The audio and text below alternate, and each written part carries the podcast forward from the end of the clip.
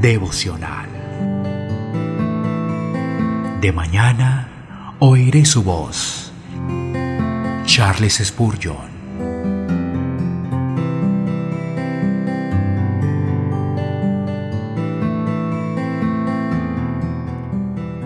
Génesis capítulo 49 versículo 24.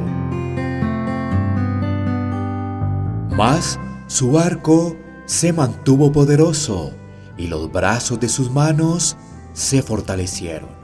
Por las manos del fuerte de Jacob, por el nombre del pastor, la roca de Israel.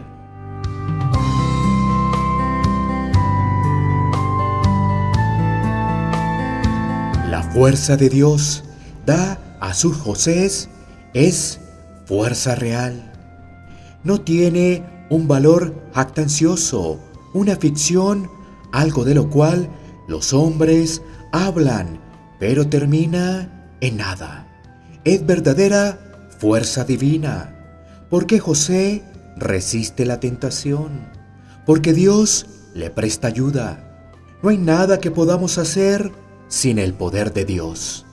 Toda la verdadera fuerza viene del Dios fuerte de Jacob advirtamos de qué manera bendita y familiar Dios le da fuerza a José.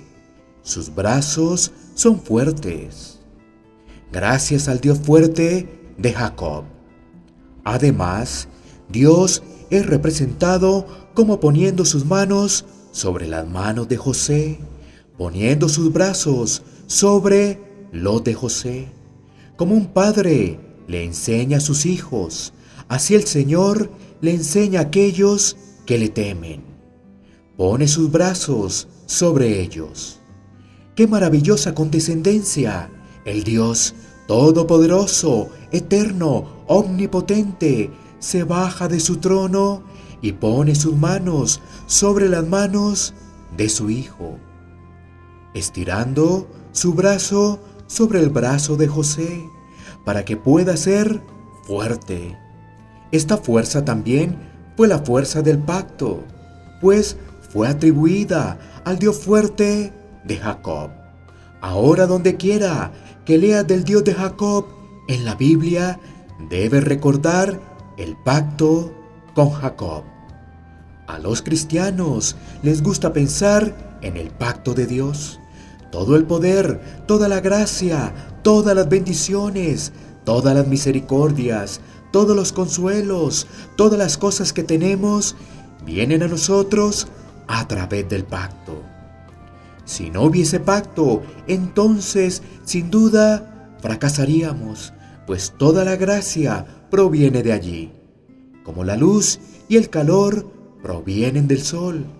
Ningún ángel desciende o asciende excepto de esa escalera que Jacob vio en el extremo de la cual estaba de pie el Dios del pacto.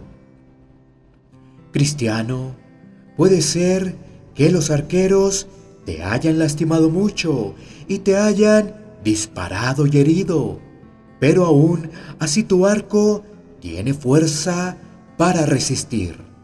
Asegúrate entonces de atribuir toda la gloria al Dios de Jacob.